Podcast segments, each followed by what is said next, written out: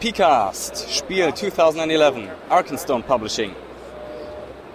Hello, listeners. So you're listening to the PCAST by Achim, also known as P. Halbe. Um, I'm very fortunate to be here at the booth of Arkenstone Publishing once again. Um, in front of me is sitting Eero Tuovinen. That's right. Is that right? Eero Tuovinen. Mm. Yeah, so close enough. Indeed, indeed. Um, you're back. So you've been here in 2006 and then also last year where we already had an interview. hmm hmm And um, to those listeners who already, so who don't already know you, could you just briefly introduce yourself? Who are you? Of course. Uh, I'm a Finnish game designer and uh, avid role-playing hobbyist. I, st- I started doing this thing in public in 2004. Uh, I, I basically started uh, being too much of a fan of the work of the Forge, and uh, th- that turned into a translation project where I started uh, translating all the excellent games that were coming out of the Forge at the time uh, into Finnish, and I started retailing American indie games, and then I started writing my own, and it's been a downhill slide ever since then. So today is Friday and um, the Spiel has been open yesterday as well. So how's the Spiel going for you? Uh, the spiel is going rather well, actually. Uh, we, uh, our uh, Finnish colleagues who are s- selling all sorts of bo- board games around the convention have been very helpful in uh, get, getting our seat together here. So, So you have a small Finnish game community uh, yeah, traveling to indeed. Germany. It's a, it's about half half a dozen different companies who are just like us, uh, small small independent publishers who are try, trying to attract uh, attention. So we have uh, backing for doing uh, doing this booth in uh, lo- logistic ways, and. Uh, the people remember us from last year and uh, know, uh, know that we That's have great. the best best selection of independent games out there. So, or at least so far, the sales have been satisfactory, and we have uh, met many happy people who who have been uh, gratified by the quality of games they get here. Yeah, so I think concerning indie games, you're the top one address on the Spiel. I I believe so. Uh, my understanding is that we have the uh, wi- widest selection of uh, small press role-playing games in Europe. It doesn't look like that when we, we only have a couple of shelves here, but uh, we only have a few copies of each title, Yeah. title so it packs uh, very many games into a, a small small space. So, so your selection is wide and shallow, as you already wide, said. Wide and shallow, as I like Yeah. like to say it. You have you Yeah, have that to makes- get totally get makes sense. yes, you have to get in early if you want to have some specific title before it's sold out. So I'm trying to get this one up uh, this evening. So if everyone, anybody's listening and it's the Spiel is still going, you might want to quickly head to the Arkenstone booth. So how's the interest in indie games here? So you said there's the recurring people, like popping well- up everyone now and Ye- then. Yes, there, there, there- are Germans who like eh, like independent role-playing games, It's just like anywhere else. Eh, But there are also, there are also many German role players who are only really interested in stuff that's published in German in the German language. So you are, you have to pick and choose uh, choose your audiences here. But uh, as the event is so huge, uh, we still have more than enough people uh, people who are interested in this sort of stuff. So I have to say that we have uh, uh, been received excellently here, both last year and this uh, this year. We might compare with something like the UK Games Expo, where we where this spring the Spiel has many more people who are much more excited about uh, our brand of role playing than the Games Expo had. It's simply a function of numbers. You get enough people uh, in one place, and you will find Yeah. fans for anything. Yeah, now that the role-playing part of the Spiel is shrinking a little bit every year, Yeah. then you really stick out, I think. Yes, it's easy, easier to find find Yeah. us.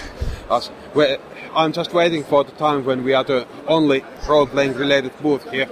Oh, that's going to take a while. I imagine so. So, um, so how many of the people arriving at your booth are actually already indie gamers and know what they want and just come here to pick it up? And Well, how uh, many are like new converts for you? based on yesterday, yesterday it must have been something like half and half between, between new people and uh, old timers. But I believe that it will get dilute, diluted as the uh, event goes on. La- later on, we'll probably be more active about grabbing people uh, uh, who walk by and uh, forcing our games on them too. Uh, desperation mounts as the event event goes on, and we realize how deep into red we are. Okay. But uh, yeah, bec- th- th- th- there, ha- there has been a gratifying number of people who who, who know, know the brand, uh, brand, know about independent games, and we get people here who have lists of games they want, and we, ju- we just pile them on from the shelf. So it's uh, going really good in that Okay. regard. and there's also, I think, a big German indie crowd, but it's I think it's more on the consumer side than on the creator Uh, side. yeah, so. that's uh, that, that's uh, something I would really, I would really love it if we could make make better contact with the creative side of the German community. I mean, I've I've met thousands of people who obviously have a great time playing games, who think that system matters, who. who Another buzzword. who, who think of role playing in a very similar manner, manner as I do, but for some reason we don't see any designers here. And uh, I have, uh, for for example, this year I don't have a single German game designer at the booth, oh, whi- which is. I would That's imagine pity, that yeah. I would imagine that it would be an excellent opportunity to work with international colleagues at an event where most of the audience is German speaking. There would be, uh, I would imagine that the ma- market for a Ge- German language game would be excellent here. But uh, I think so. Yeah. uh, for, for, for some reason, it's much, much easier for Finnish independent role-playing ga- game designer to make contacts among Briti- British designers. I mean, we have two British designers here with us today, and uh, I, I would hazard that it's much shorter trip for German designers than British ones to get here. Yeah, certainly. but I, I think the most of the German indie designers, if they publish a game that seems worthwhile, then a lot of times they are um, they are taken into the publishing companies. Mm, I, I, imagine so. Uh, so it's a, it it makes a lot of sense to, to uh, se- se- sell your game to an external publisher. But- I, uh, I, I wouldn't ask anybody to publish themselves if they know what they are getting to, into by having somebody else do their publishing. So, as we covered your participation on the Spiel already, um, so I'm looking at a rather big shelf with a lot of games in there. So, which ones are new and which ones would you like um, appraise to our audience? Yes. So, I, I already talked to Gregor Hutton about his games. So, what, what other games do you have here? Indeed. Well, it's always an interesting choice when going to a big convention like this to choose which games to emphasize, uh, emphasize to the audience because we have over 200 games here easily, and uh, they have been hand-picked for quality. So it's al- almost absurd how you can take a random game out of the shelf and I'll tell you, a great game, one of my favorites. It starts to sound disingenuous when I say that about anything you pick, but that's just because those are my favorite games. And uh, for this reason, it's somewhat arbitrary to choose which games to emphasize. Of course, we have uh, Gregor Hutton's games. uh, Re- Remember Tomorrow, especially as uh, it, it's a relatively new game, and I like it a lot. We, we have been emphasizing that, and then we have Matt Machell, uh, another British designer, designer whose uh, ga- games we have here. He just published the Agency uh, game about uh, 1960s uh, super spies, uh, sort of Austin Powers, James Bond, or that sort of thing. A very British game. It would make no sense whatsoever to play that game set in, in anywhere but Britain. Okay. So, so that so, so that's one of the games we have been emphasizing in our uh, when it comes to new games. Mm-hmm. Other other games that have been published through the last uh, last year that are now at the Spiel for the first time and that are very dear to me. I have to say that my overall favorite might be Kagematsu by Danielle okay. Lewon.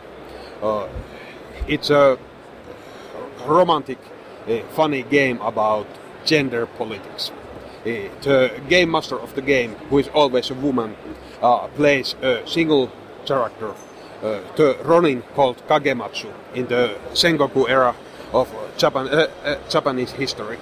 Kagematsu okay. comes to a town that is under terrible threat from uh, outside forces. Uh, he, he's not a very nice man. He wo- won't be jumping into danger just because the townsfolk need help. But uh, that's why the, all the other players are playing uh, women of the town, young and old, experienced and uh, uh, virginal. And they are trying to seduce Kagematsu into helping them. Okay. So it's a it's a game of uh, romance and affairs of the heart, uh, heart, and a very fun uh, fun one at that. The uh, game master is uh, distributing secret points for all the player characters, uh, so he he always knows how much Kagematsu loves every individual woman, but also how much he pities them. You can imagine how when you take a, a very role player and ask him to play a a young girl who is trying to uh, seduce a worldwide samurai, uh, it, it's easy to go into the pity territory instead of love. So it's okay. a ch- challenging and fun game and takes only one session to play. Uh, the only weakness is that you need need one of the players specifically to be a, be a woman the game doesn't really work if Kagematsu is being played by a man. Then it's, then it's just men telling other men how to be women. But okay. otherwise, an excellent game. Okay. Mm-hmm. I could talk all day about the new games if you want. To. Yeah, I think we, you have business here at the booth, so. well, that's true. That's true. People are coming in all the time. Yeah. So, um, as an as a connoisseur of the Forge scene. Mm-hmm. Um, what's what's new? What's do do you see any trends in the Forge scene in the last year? Any yes. like? Well, the thing everybody know, knows about is the uh, winter of the Forge. Yeah. Uh, as, uh, as you might know, uh, know the, for, the Forge forum itself uh, has uh, has been in a low activity phase lately, mm-hmm. lately because of how the forum moderator Ron Edwards re- restructured the place. He does that every few years, years, and now he's calling the latest phase the winter, mm-hmm. meaning what this means in practice is that we conduct less business at the forums and do do more of the practical things like setting up conventions and such in email mm-hmm. between okay. between the people who got to know each other at the forge. Now, nowadays, the forums themselves are not so much about community, but about uh, raw work on games. Mm-hmm. The, uh, the, forums have been toned down into a lean machine of uh, game critique. Uh, just about the only thing you can do at the forge nowadays is uh, posting your game designs, asking questions about how, how to solve specific problems about your ga- game design and uh, asking about practical publishing issues, how, how to choose your printer, uh, printer. Okay. Is, does it make any sense to print your ga- game? That sort of things. So it's a publishing aid. Uh, yes, it's a. It's about work nowadays mm-hmm. and less about community. This means that the amount of activity is much less because all the people who have been hanging around mainly because of the uh, because they like to hang around these people uh, have moved on to uh, other internet internet places. And only the people who are interested in uh, doing the work are left. Mm-hmm. so it's a it's an exciting place to be and a challenging place to be. I know that nowadays i myself write a lot less at the forge because there are a lot less topics where you can just write something up, mm. up at the moment, just moment's notice. If if you want to participate nowadays, you have to be willing to put in uh, serious hours of work, a, cou- a couple of hours per Mm. thread you are participating in. Otherwise, it's just not not worthwhile, really. Okay. So it's a very different place to be, and uh, it's exciting to see how the community is adapting to it. So, do you see any um, evolution in what the games are about Yes. that, that are published recently, like the indie games? Yes, uh, one uh, one of the large uh, trends in uh, independent game design publishing nowadays is uh, uh, structured freeform. Uh, Structured freeform games are uh, role-playing games that de-emphasize the meaning of conflict in uh, the structure of the game and uh, emphasize the uh, dramatic arc of the game. Uh, this sort of game has been coming out a lot, a lot lately. Uh, lately, for example, Mars Colony, Dreaming Crucible, uh, th- th- those sorts, sorts of games are. Uh, their ba- basic idea is that the ga- game designer tells you uh, what sort of scenes to play in what order. He he's ordering scenes from you. Now that you have played this introduction scene, uh, next play a scene where your character uses his superpowers. After you have played that scene, uh, next play the scene where your character interacts with his best friend. Uh, and so on. The game designer writes your script of sorts, and you are uh, following that, filling in the holes, and uh, the play- players are doing it cooperatively.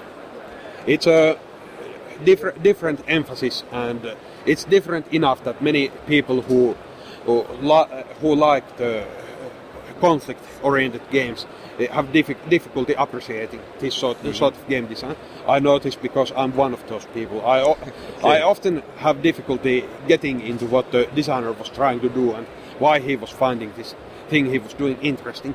This, eh, this is especially true for me as this has uh, this style of design, this emphasis has been uh, dominant in the Nordic countries for years and years. Uh, it's often called the Nordic style of game design uh, to do this, uh, this sort of thing. They are calling it jeepform.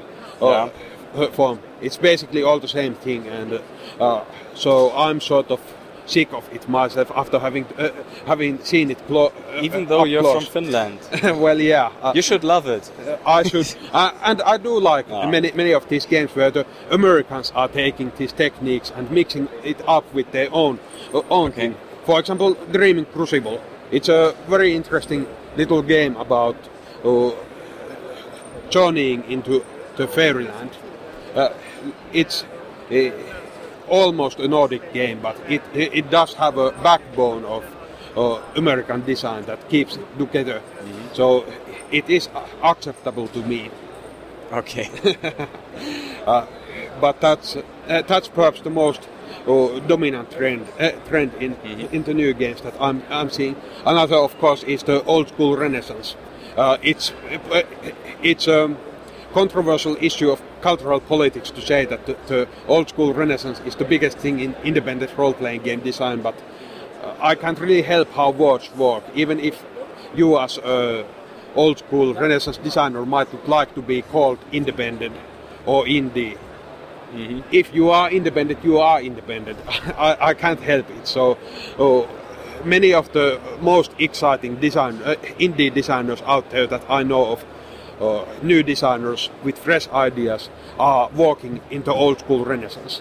They are remixing uh, Dungeons Dragons. They are doing hard challenge-based adventure games, uh, games, games where the, uh, there is no game master. There is just a referee who does not decide about anything really. He's just rolling the dice and he's throwing shit out, and it's up to the players to live or to die.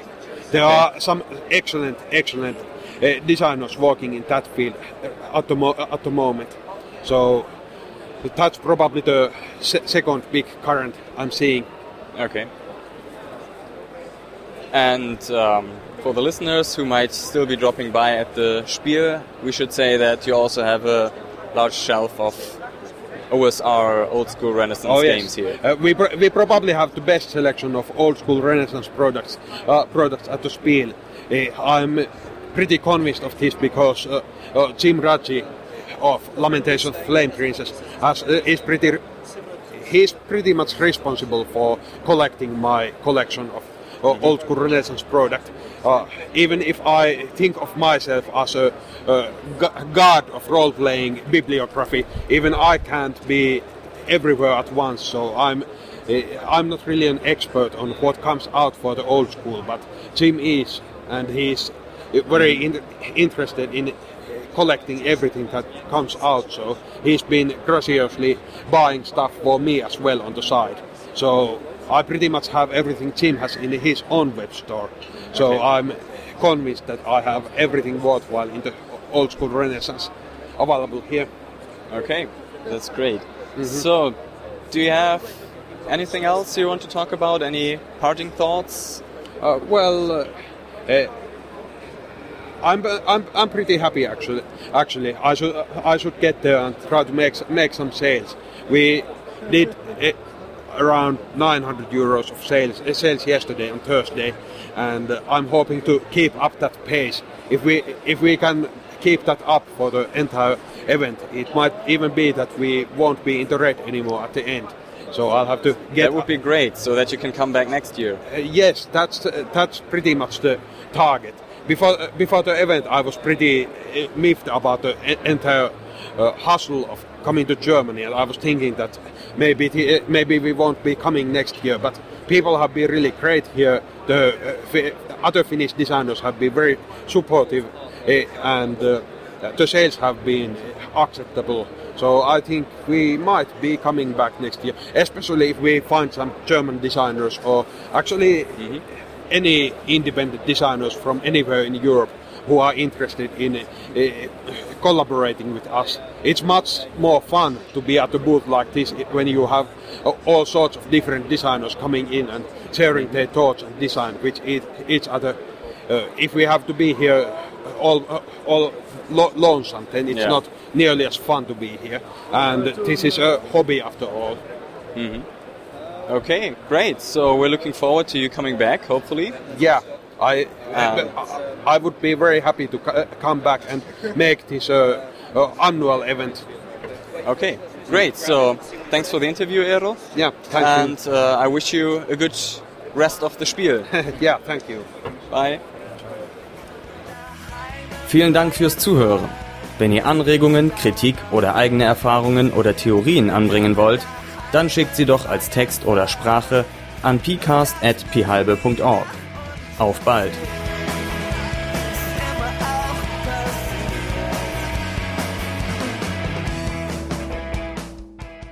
Dieser Podcast steht unter einer Creative Commons Namensnennung nicht kommerziell Weitergabe unter gleichen Bedingungen 3.0 Deutschland Lizenz. Zu finden unter creativecommons.org die Musik ist dem Stück Freier Fall der deutschen Band Teilzeitdenker entnommen. Zu finden unter www.teilzeitdenker.de